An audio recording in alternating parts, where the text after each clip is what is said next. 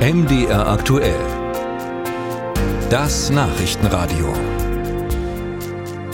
Das hat es zuletzt im Februar 2022 gegeben, also bevor Russland die Ukraine angegriffen hat. Die Inflation ist auf dem niedrigsten Stand seit Kriegsbeginn. Im vergangenen Monat, September, 4,5 Prozent, im August 6,1 Prozent, so die Veränderung der Preise jeweils im Vergleich zum Vorjahresmonat. Was das nun für uns bedeutet, habe ich mit dem Präsidenten des Leibniz-Instituts für Wirtschaftsforschung Halle besprochen. Einschätzungen von Reint Gropp im Interview bei MDR aktuell. Guten Tag. Herr Gropp, erklären Sie uns doch bitte zuerst, warum ist die Inflation überhaupt gesunken? Ich denke mal, es gibt da zwei Hauptgründe. Der eine ist natürlich die häufigen und sehr starken Zinserhöhungen der EZB im letzten anderthalb Jahren. Aber vielleicht noch wichtiger jetzt gerade speziell in diesem Monat, also der sehr starke Rückgang um 1,5 Prozent, hat sehr viel zu tun mit administrativen Preisen, mit Preisen, die der Staat festgesetzt hat.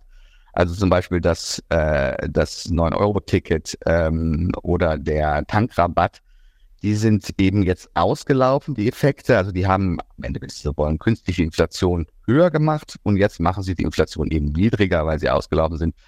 Und deswegen sehen wir diesen großen Effekt in diesem Monat. Bedeutet das jetzt eigentlich, dass wir automatisch weniger bezahlen müssen? Also für Lebensmittel, fürs Tanken, vielleicht auch fürs Heizen? Ja, leider nicht. Also die Inflationsraten ist ja immer noch die Veränderung. Das heißt, ähm, die Preise sind schon immer noch so hoch, wie sie sind, aber sie steigen eben langsamer. Nicht mehr mit 6 Prozent, sondern mit 4 Prozent. Das ist schon gut, aber es heißt nicht, dass jetzt ähm, generell die Preise fallen. Und gibt es Unterschiede in den Regionen, ja vielleicht auf Deutschland bezogen, aber auch in der Eurozone? In, äh, in Deutschland gibt es sehr geringe Unterschiede zwischen den Bundesländern. Allerdings gibt es, und das sollte man auch sagen, sehr große Unterschiede innerhalb des Index. Also zum Beispiel Lebensmittel steigen weiterhin relativ stark und sieben Prozent, während ähm, äh, Energiekosten fast gar nicht mehr steigen oder sogar leicht fallen. Das heißt, da gibt es große Unterschiede und große Unterschiede gibt es auch, und das macht das Leben der EZB ziemlich schwierig, ähm, in, den, in den Inflationsraten in den einzelnen Mitgliedsländern. Also das geht von 0 Prozent äh, in den Niederlanden, wo Preise überhaupt nicht mehr steigen, bis hin zu 8 Prozent in einigen südeuropäischen Ländern. Herr Grob, Sie haben gerade schon äh, das Thema Zinsen angesprochen. Was sind denn jetzt für Entscheidungen zu erwarten von den Banken, wenn die Inflation nun niedrig ist? Ja, ich denke mal, die Banken haben ja jetzt schon die Zinsen sowohl was Einlagen angeht, als auch was Kredite angeht, deutlich erhöht. Also Hypothekenzinsen sind ja sehr stark gestiegen in den, in den letzten zwei Jahren, seitdem die EZB angefangen hat, die Zinsen zu erhöhen. Gleichzeitig hat man deutlich mehr Geld auf Einlagen bekommen. Ähm, ich denke nicht, dass die jetzt äh, sehr stark auf irgendetwas reagieren werden. Die interessante Frage ist vielleicht, ob die EZB jetzt weiterhin noch die Zinsen erhöhen wird. Ähm, es ist ja immer noch so, dass das eigentliche Ziel zwei Prozent sind der EZB, zwei Prozent Inflation. Wir sind immer noch deutlich drüber, doppelt so mehr als doppelt so hoch.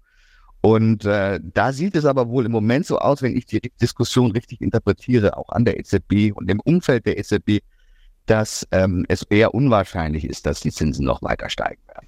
Kann es eigentlich gefährlich werden, wenn die Inflation noch weiter sinkt, also zu stark sinkt, vielleicht sogar auf ein Prozent? Ja gut, ich meine, das große, der große Albtraum der Zentralbanken ist ja immer die Deflation, also wenn Inflation negativ ist, weil das dazu führen kann, dass man in eine Spirale kommt. Also wenn Sie denken, dass morgen alles billiger ist, dann kaufen Sie erst morgen und das wiederum führt zu einer geringeren Nachfrage und möglicherweise dann zu weiterfallenden Preisen. Diese Spirale will die EZB und alle Zentralbanken unbedingt vermeiden. Insofern ist das schon eine Gefahr und wie gesagt, in den Niederlanden sind wir da schon fast.